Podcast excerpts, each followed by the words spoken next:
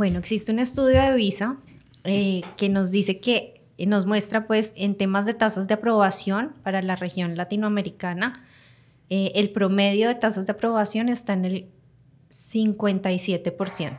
O sea, eso es un número que, debe generar alerta, ¿no? Eso quiere decir que 100 transacciones que tienes, que tienes en tu comercio, estás rechazando 43.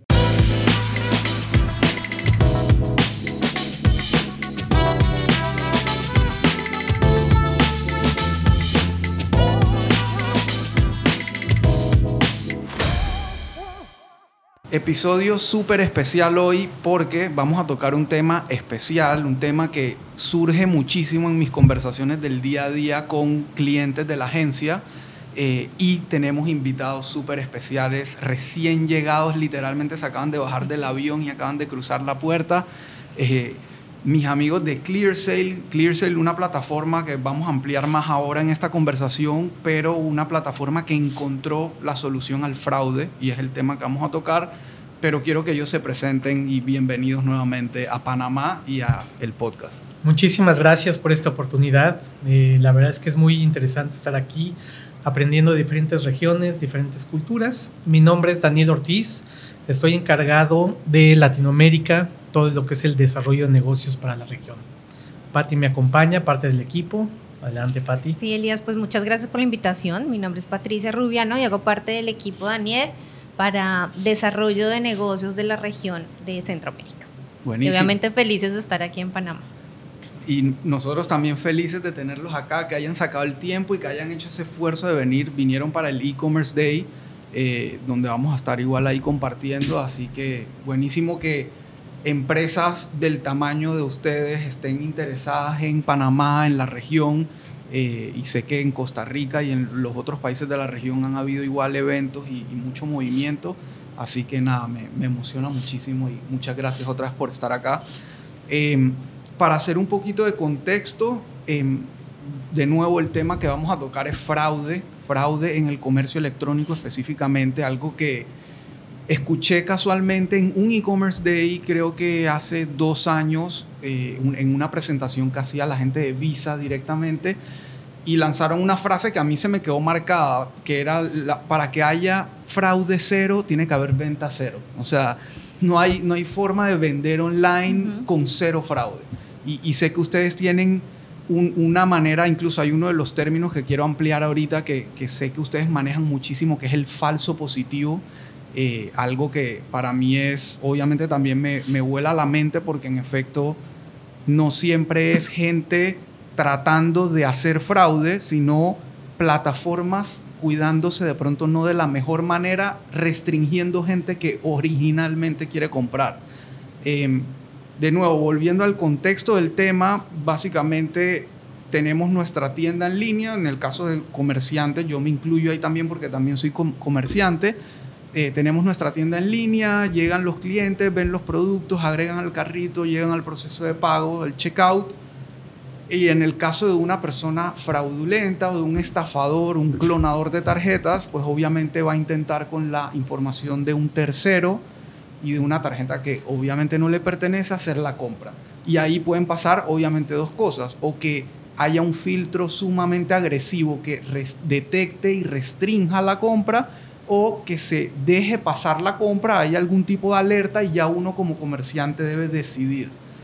Lo que conozco yo, por lo menos aquí en Panamá, es que si yo me corro el riesgo de pronto de haber tenido una alerta o sin alerta, de confiar en esa persona, más o menos vi unos datos que me hicieron sentido y decido entregar el producto, lo que va a pasar en los próximos días es que el banco me va a emitir la alerta de fraude y contracargo, o sea que ahí ya perdí el dinero y aparte recibí una multa, pero aparte perdí mi mercancía o mi producto, lo que, lo que entregué. Y para agregar un poco más, en el caso de Panamá, y ustedes me dirán si en el resto de regiones pasa igual, pero acá yo ni siquiera puedo ejercer una acción legal, porque si yo voy, por ejemplo, a la policía o a las entidades de seguridad, eh, me van a decir que quien debe poner la denuncia es el tarjeta viente o el comercio en tal caso, y el, perdón, el banco en tal caso. Y el tarjetaviente, como tiene seguro, recibe su plata de vuelta, o sea, recupera su dinero, salva su tarjeta, qué sé yo. Sí. El banco a su vez tiene un seguro también, o sea que el banco también se cura en salud y esa aseguradora, dependiendo del monto, verá si procede algo más o no. Y en el medio queda el comerciante, como quien dice, viendo chispas y... Exacto. Claro. Entonces ahí, o sea, quería traerlo así a, la mesa, a ver si así en es en las otras regiones y que partamos de ahí la conversación. Claro que sí, Elias. Yo creo que muchas cosas sobre la mesa, tratando de ir acotando paso a paso lo que es el mundo de e-commerce y todo el tema antifraude. Yo creo que hubo un crecimiento desmesurado totalmente a raíz de la pandemia. Muchos comercios no estaban preparados para tener todos los componentes que involucra el hacer una transacción en línea. Entonces, partiendo de esto, muchos comercios realmente no contan ni con experiencia, ni con la madurez, ni con las herramientas, ni con los presupuestos para poder englobar todo lo que viene en una transacción de manera adecuada. Hoy por hoy mencionaste un punto muy importante, el tema de los falsos positivos. El reto más importante para los comercios a nivel regional, bueno, regionales de principalmente en Latinoamérica, mercados como Europa, mercados como Asia, mercados como Estados Unidos, los dejo a un lado de la ecuación porque son mercados maduros. Muchas veces el liability o la responsabilidad que comentas recae en el banco, no en el merchant, y es otro sector completamente diferente al mercado latinoamericano. Podremos decir que para Latinoamérica sí es muy similar y muy común, aunque hay casos diferentes, eh, cómo se maneja toda esta área de, de temas de fraude. ¿Cuál es el reto más importante? Que un comercio pueda identificar una transacción buena de una transacción mala. Lo que comentabas, podemos ser muy estrictos en tema de prevención de fraude, pero lo que estamos haciendo es quitar las transacciones buenas y quitar las transacciones malas, culpando ahora sí que a los buenos consumidores de algo que pudiera parecer fraude. Y aquí pongo varios ejemplos. ¿Cuántas veces no durante la pandemia nuestros padres nos dijeron, oye, ¿puedes hacerme el supermercado? Esa, esa operación de que tú le hagas el supermercado en tu celular, en tu computadora, a tus padres, es perfectamente una operación que se declinaría porque brincan todas las alertas antifraude. El hecho de que no coincida tu dirección de entrega con la dirección que tienes registrada en la tarjeta de crédito, pues obviamente los red flags famosos alertan a los sistemas y con ello declinan esa transacción. Sistemas sumamente robustos donde viene la tokenización. ¿Qué es la tokenización? Cuando yo te envío un correo electrónico con un código que lo tienes que poner al momento del pago o alguna pregunta secreta o algún tema push, todo esto pues obviamente nos conlleva causar fricción a los clientes. Pues imaginemos muy común, se me olvidó la contraseña de mi correo, no tengo datos, no tengo acceso a internet.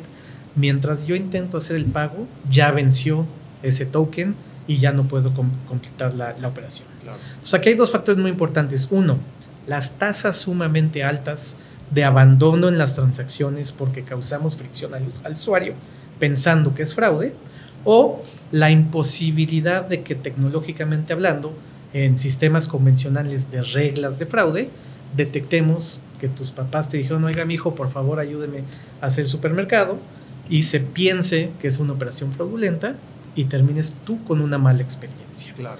Y más hoy en día, hoy tenemos tantos canales para poder comprar un mismo artículo, marketplaces, que hoy por hoy yo creo que los grandes jugadores están haciendo muy bien las cosas en temas de customer experience, en que la operación o la transacción sea perfecta, ¿no? que no haya nada de fricción y que te garanticen que si en algún momento hay algún problema, no te preocupes. Así como puedes devolver un artículo, de la misma manera te, te garantizo tu pago, tu transacción. Por ejemplo, Amazon, que hoy en día incluso hasta te cobra después. O sea, tú haces todo tu proceso de compra fluido, terminas y al día siguiente ves que te llegó el cargo en la tarjeta de crédito. Sí. Claro. Eh, así que sí, yo, yo también pienso que la prioridad número uno en este tema fraude y e-commerce en general es la experiencia del usuario. Es, es, lo número uno porque eso es lo que hace que una persona te compre la primera vez y te compre más veces. Entonces, definitivamente alguien que le ponen trabas y le, y le ponen fricción para hacer una compra, los chances de que regrese si encontró otro lugar donde no pasa, pues son muy bajos. De hecho, se dice que el 55% de las personas que tienen una mala experiencia no vuelven no vuelven al canal. O las estamos mandando a la competencia o las estamos mandando al canal físico por una mala experiencia. Totalmente. Pati, háblanos un poquito de las tasas de aprobación y contracargo a nivel Latinoamérica. Bueno, existe un estudio de Visa eh, que nos dice que nos muestra, pues, en temas de tasas de aprobación para la región latinoamericana, eh, el promedio de tasas de aprobación está en el 57%. O sea, eso es un número que, debe generar alerta, ¿no? Eso quiere decir que 100 transacciones que tienes, que tienes en tu comercio, está rechazando 43, em, ¿no? eso es un número importante. Total. Y en temas de contracargo, eh, el promedio para Latinoamérica también está en 2.2%. Eso también es muy, muy alto. Entonces, con las soluciones de ClearSale nosotros podemos ayudar a mejorar esos dos, esos dos KPIs que están presentando los comercios hoy en día. Claro, y, ahí quería llegar. ¿Y por qué ustedes y por qué ClearSale? Yo desde mi lado de agencia, la realidad es que no, no me gusta el tema de hacer alianzas por hacer alianzas. Yo, a mí todos los días, todos los días sale una plataforma nueva, todos los días alguien tiene la solución a las cosas y todos los días alguien quiere aliarse con agencia, con comercio, con todo. Yo digo, no tuve la oportunidad de estar en el evento eh, donde Anthony, nuestro gerente de operaciones, conoció a Patty. Eh, me lo perdí, pero Anthony llegó al día siguiente emocionado, como que, hey, clear sale, tal, tal, tal. Entonces yo le preguntaba como que, pero, pero explícame exactamente, o sea, ¿Hay una fricción en el checkout o no? ¿En qué momento, en qué, en qué momento ellos verifican? Eh, ¿Y qué pasa si de verdad pasa el fraude? Ellos te dicen que sí entregues y pasa el fraude. En fin, como que yo me generó un montón de dudas porque de verdad llevo, yo tengo en e-commerce, no sé, siete años, ocho años, y el tema de fraude siempre está vigente, siempre está ahí, pero no necesariamente nunca ha habido una solución completa y buena para el usuario y para el comercio. Incluso en algún momento me llegué a plantear yo por mi lado en mi ignorancia y, lo llegué a comentar con gente conocida que tengo en el mundo de seguros, ¿y ¿por qué no sacan un seguro de fraude para e-commerce para el comerciante? Claro. Ese tema era como tirarle una pared, ahí quedaba, o sea, no, en algún lado se trababa. Eh, y ustedes prácticamente vienen a traer eso. Es una, o sea, como yo lo veo, es una combinación de seguro y plataforma tecnológica con, obviamente, inteligencia artificial, big data, etcétera. Eh, pero realmente le traen al comerciante más allá de lo técnico, porque normalmente, el, y, y eso es algo que yo siempre le digo a mi cliente, tú tu prioridad es tu negocio, tu producto, tu cliente, no la parte tecnológica. Y muchas veces el comerciante no entiende la parte tecnológica por más que tenga un e-commerce. Eh, pero el hecho es que ustedes, de forma muy obvia y clara, tienen la solución. Es, hey, si yo te digo que pases el pedido, pásalo con confianza, que si yo me equivoqué, yo me hago cargo. Además. Va por ahí, ¿no? Sí. Entonces, Antes de entrar en el cómo lo hacemos y cuál es la, la, plataforma que ofrecemos nosotros, me gustaría platicarte un poquito con base a las tasas de aprobación, que más allá de que nos vean como una herramienta antifraude que vamos a detener transacciones, lo que nosotros buscamos es al contrario. ¿Cómo sí le damos una segunda oportunidad a las transacciones que normalmente se declinan? Cuando tenemos estos sistemas de token, de fricción, normalmente la tasa o la expectativa de tasa de aprobación que tenemos oscilan entre un 30, 40, 50 aproximadamente. El siguiente rubro compete a las pasarelas de pago. ¿no? Cualquier pasarela de pago normalmente tiene una solución antifraude que ya viene incluida como parte del precio es un pequeño porcentaje adicional que se cobra y estas son las normalmente los sistemas que nosotros llamamos convencionales o de reglas. Son cuadradas, no hay una inteligencia, siempre sencillamente si la dirección A no coincide con la dirección B, declina. Si el monto es mayor a, declina. Si la ubicación geográfica es diferente, declina. Si es una tarjeta internacional, declina. Correcto. ¿no? Tenemos ahorita un caso de unos clientes en Argentina que nos decían, che, yo ya resolví el problema de tarjetas de fraude internacional, ya no acepto tarjetas internacionales. ¿no? Entonces, no se trata de eso. Cuando hablamos de un sistema de reglas, normalmente están entre un 50 a un 60% de aprobación. Claro, hay casos en industrias de no riesgo. Eh, siempre pongo como ejemplo la industria textilera en Medellín, que tienen excelentes tasas y hablamos de tasas de aprobación de 97% con casi 0.2 de fraude. En, esos, en esas partes nosotros salimos y decimos felicidades, realmente tienes un excelente estándar. Nuestra propuesta de valor oscila en todas aquellas transacciones que normalmente los sistemas declinan, nosotros les damos una segunda oportunidad. ¿Cómo lo hacemos? Primero que nada, tecnología.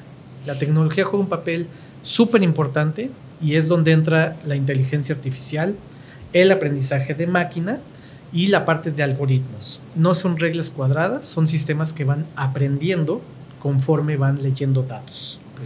Para mi punto de vista, lo más importante es la data. Hoy tenemos un ecosistema de más de 5.000 clientes estos 5.000 clientes transaccionan, comercios normalmente, y multiindustria, aerolíneas, casinos, comercios de ropa, eh, eh, etcétera, etcétera. ¿no? Ahora sí que es multivertical y multiregión. ¿Qué quiere decir? Que si yo vengo como mexicano y transacciono en un comercio en línea en Panamá, pues van a decir, ¿quién es? No lo conozco.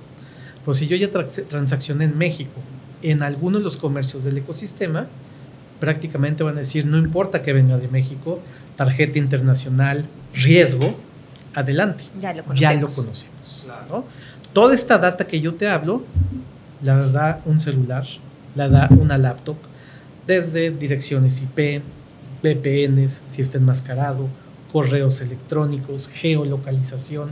Son más de 100 variables las que se revisan por transacción.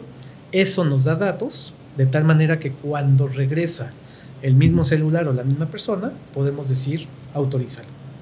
Y para nosotros eso nos da esa tranquilidad y esa seguridad. Claro. Y como tercer punto, cuando y solo si se necesita, eh, tenemos un grupo de más de 1.500 analistas de fraude, los cuales revisan la transacción, observan el parámetro y se toma una decisión. Gracias a estos tres componentes, yo te puedo ofrecer una garantía de contracargo y decirte, despreocúpate, ¿no? Los grandes retailers, los más grandes de Latinoamérica, tienen 80 personas en esta área analizando transacciones. Compran tecnología, compran datos y aún así su visión está limitada. Nosotros precisamente nos dedicamos a esto, nos especializamos en esta área y por eso podemos tener esa visión macro y darte esa garantía de contracargo. Claro, eso, eso es lo que a mí más, digamos, increíble me parece, el tema de, aparte que ya tengo toda esta evolución tecnológica, eh, si aún así cometo el error, yo me hago cargo. Claro. Y antes de esto, antes de conocer ClearSale, antes de encontrar esta solución, porque realmente es una solución, cuando los, mis clientes me preguntaban el tema del fraude, cómo manejo el tema del fraude, incluso en, en, el podcast hay un episodio ya donde hablo de fraude, yo solo como que explicando, y nosotros acá somos partners de Shopify. Correcto. Shopify creo que es una de las pocas plataformas que trató de ir un paso más allá en fraude y lo que Shopify hace no es frenarte una transacción, es con su machine learning también, que definitivamente no está ni cercano a la data que debe tener de Estados Unidos, Canadá, etc. Acá en la región es mucho más pobre, pero mal que bien tratan de levantar unas banderas eh, y decirte, eh, esa transacción está rara, ten cuidado, o esa transacción yo creo que es fraude comprobado, pero aparte tiene unas limitantes adicionales porque si tu procesador de pago no es nativo, no está conectado de forma nativa a Shopify, sino que sale, por ejemplo, el caso de Tilopay y este tipo de plataformas que sale de la plataforma del checkout y regresa, Shopify pierde normalmente la visibilidad de esa transacción, o sea que ahí ni siquiera te sirve eso. Lo que yo normalmente siempre le he recomendado a mis clientes antes de esto, antes de ClearSale y después de ClearSale, es eh, utiliza el, el, antifraude de Shopify, o sea, fíjate en eso, te van a dar por lo menos una, una ayuda. Si te salta una alerta, pues proactivamente, no sé, pídele al usuario la cédula, algo que ya de, por sí ahí hay fricción, porque lo que tú quieres es evitar eso, ese chat, ese, ese, intercambio. Si es un usuario que de verdad es el dueño de la tarjeta, se siente incómodo también. Sí. Pero bueno, y lo otro que yo siempre les he dicho, que era lo que quería llegar, es el otro componente, el más importante de todos, es tu malicia humana. Es fijarte en el email de la persona, en la dirección de la persona. Por ejemplo, aquí en Panamá pasa mucho que los, los, los fraudes los hacen con direcciones incompletas. Entonces yo le digo, yo les digo a mis clientes, si tú haces una compra en línea, tú lo que más quieres es asegurarte que ese pedido te llegue a la puerta de la casa. O sea, es impensable que tú des una dirección mal si eres una persona real. Entonces, fíjate en todo eso.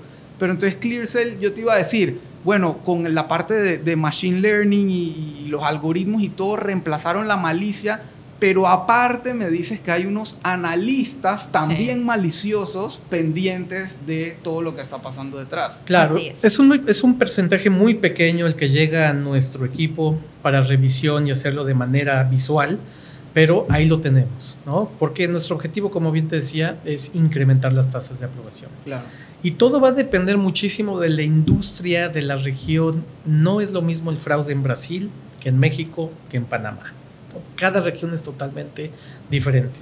Misma industria de supermercados, ¿no? Tenemos clientes de supermercados que me dicen, Daniel, pero es que por leche, por pan, por bananos, no voy a tener fraude y el ticket es muy pequeño, pero por una televisión, una nevera, cambia totalmente. Entonces, ahorita que comentabas esto de los pequeños antifraudes, lo que está haciendo Shopify, etcétera, puede haber comercios que no sean en, no sean una industria de riesgo, su ticket no sea tan alto, y les funcione perfectamente bien. Nuestro primer principal foco están en las industrias de riesgo, ¿no? Computadoras, teléfonos, tenis de lujo, etcétera, etcétera, donde realmente nadie quiere correr con esa responsabilidad. Los artículos apetecidos por los defraudadores, ¿no? Esos son nuestras industrias foco. Total, o sea, y, yo vengo de esa industria, por eso lo, tengo tan claro. O sea, en, Do It Center, que era donde yo trabajaba antes, pues ese era lo que ellos buscaban: el, el televisor, la lavadora, la secadora.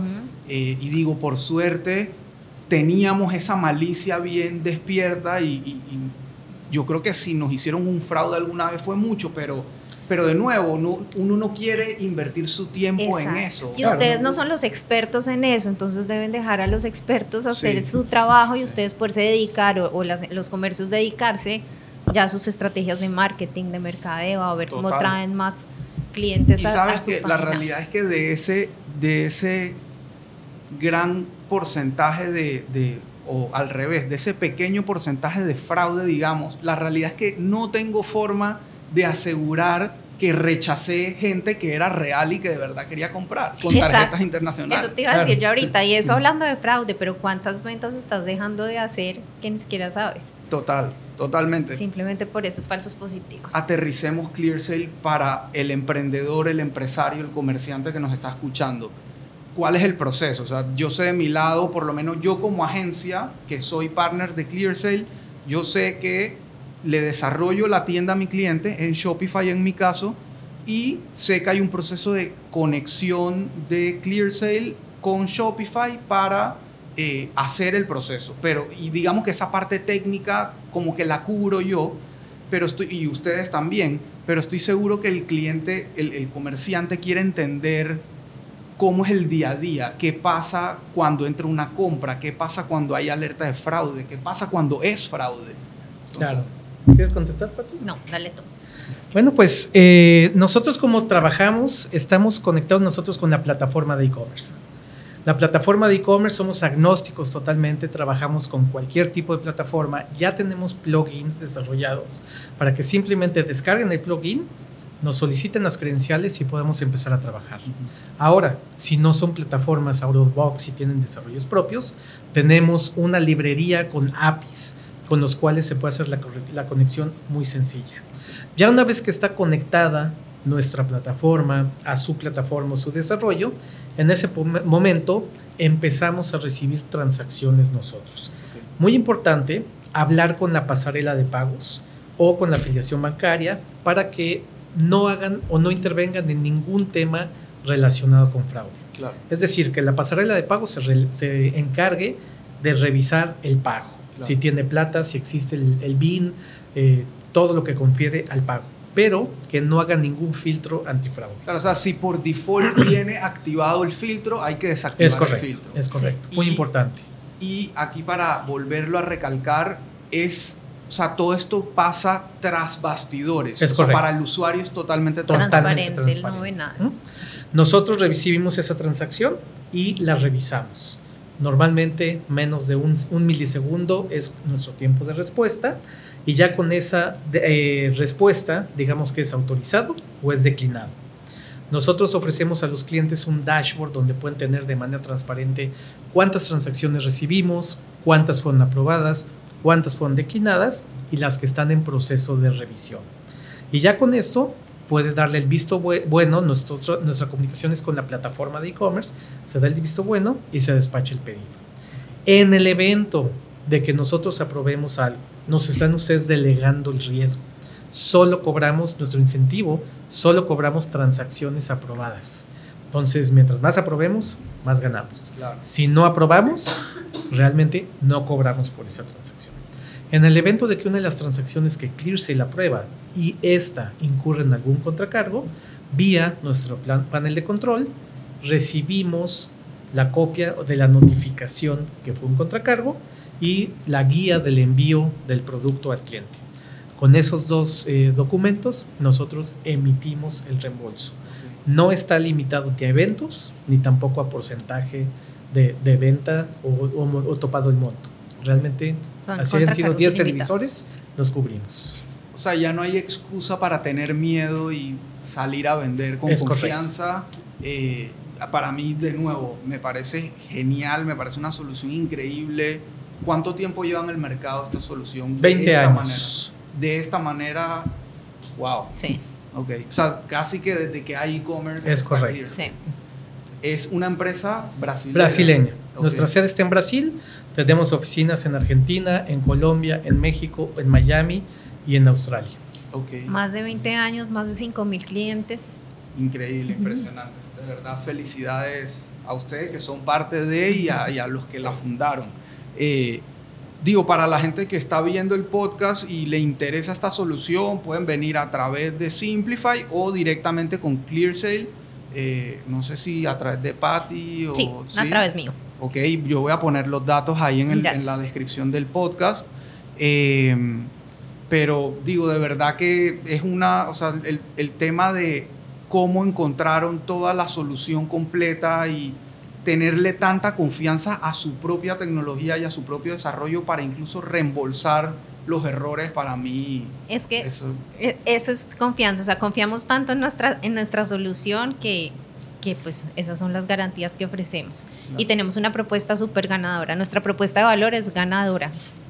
Es aumentamos las ventas, disminuimos el fraude y tenemos clientes más felices. Claro, es, es lo opuesto a yo voy a militarizar esto y aquí no pasa nadie. Al revés, voy a, voy a garantizarte que pase la mayor cantidad de gente para que tu negocio siga creciendo con seguridad. Eso que acabas de decir, tenemos historias, ¿no, Daniel? De e-commerce que nos sentamos con ellos y nos dicen, no, nosotros no tenemos fraude, estamos súper tranquilos.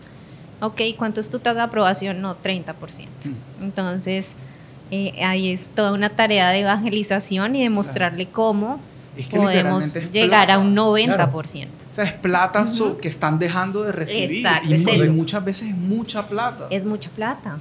Son, o sea, ya, ya de, ahí se está pagando solito ClearSale con creces. Exacto. Increíble. Buscamos que los comercios se dediquen a vender y que el riesgo nos lo deleguen No a lo nosotros. a nosotros. Buenísimo, me parece increíble de verdad. No sé si quieren compartir algo más, algún otro detalle. Pues yo creo que a todo el auditorio les comentaría que recibimos muchas eh, preguntas. Oye, yo estoy empezando. ¿Esta tecnología es cara para con un comercio que inicia? ¿O si lo debo de realizar? Pues obviamente desde que inicio operaciones. Eso es algo que recibimos mucho y mi consejo sería definitivamente invertir en un motor antifraude desde el inicio. Claro. ¿Por qué? Porque obviamente los delincuentes están viendo sitios nuevos para buscar atacarlos. Y una vez que los atacan, así como decimos que es crimen organizado, están sumamente organizados, se pasa la voz y en cuestión de un fin de semana pueden perder Sí. miles y miles de dólares. Nuestra solución crece con los negocios, tanto atendemos a negocios chiquitos que van comenzando hasta los negocios más grandes. Entonces realmente no hay un impedimento de, de costo, no hay un costo de implementación, de mantenimiento, simple y sencillamente vamos creciendo conforme ustedes van creciendo. Buenísimo. O sea, es, es on demand el precio. Exacto. Sí. Porque eso que dices es clave, menos mal que te acordaste definitivamente gente que está arrancando. Nosotros Claro. trabajamos mucho con desde emprendedores hasta empresas grandes y el emprendedor tiene el mismo miedo que una empresa Es grande. No, no es un tema de quién tiene más plata y quién tiene más No. colchón. Es que Claro. nadie quiere perder, nadie quiere perder su dinero, su producto. Entonces eso, eso es vital. Y seguramente también se estaban preguntando el tema de cuánto cuesta, cuánto cuesta. Ya saben, cuesta acorde a su negocio Exacto. y va creciendo a partir de ahí. Entonces, eso, eso yo recuerdo que en la llamada que tuvimos, básicamente cada caso se analiza y se plantea. Así Claro. es. Sí. No la es una gran lista mayoría de nuestros clientes, su costo es menor que lo que es el promedio de los contracargos en Claro, Latinoamérica. claro, increíble. Bueno, yo creo que estoy súper claro con todo. eh, creo que la audiencia también va a quedar súper clara, pero si hay algo que se está quedando por fuera, por favor. Pues no, contactar a Patti, que es Sí, la mera mera eso, de la región. eso iba a decir, tú compartes mis datos eh, ahí nada, pues dispuestos a ayudarlos, apoyarlos y acompañarlos en el proceso. Buenísimo. Bueno, nuevamente muchas gracias por haber venido, por, por haber compartido con nosotros este espacio. Seguro vamos a seguir hablando y Seguro. seguro vamos a seguir trabajando con clientes y, y venciendo al fraude y a los clonadores de tarjeta. Así es, sí, acá vamos a estar mucho tiempo, así que muy seguramente podemos volver acá a la mesa a sentarnos contigo. Buenísimo. Y muchas Bienvenido. gracias a ustedes por la invitación. Sí, gracias. Por favor, agradecido yo. Gracias, Bueno, Elías. Hasta el próximo episodio y muchas gracias. Chao, gracias.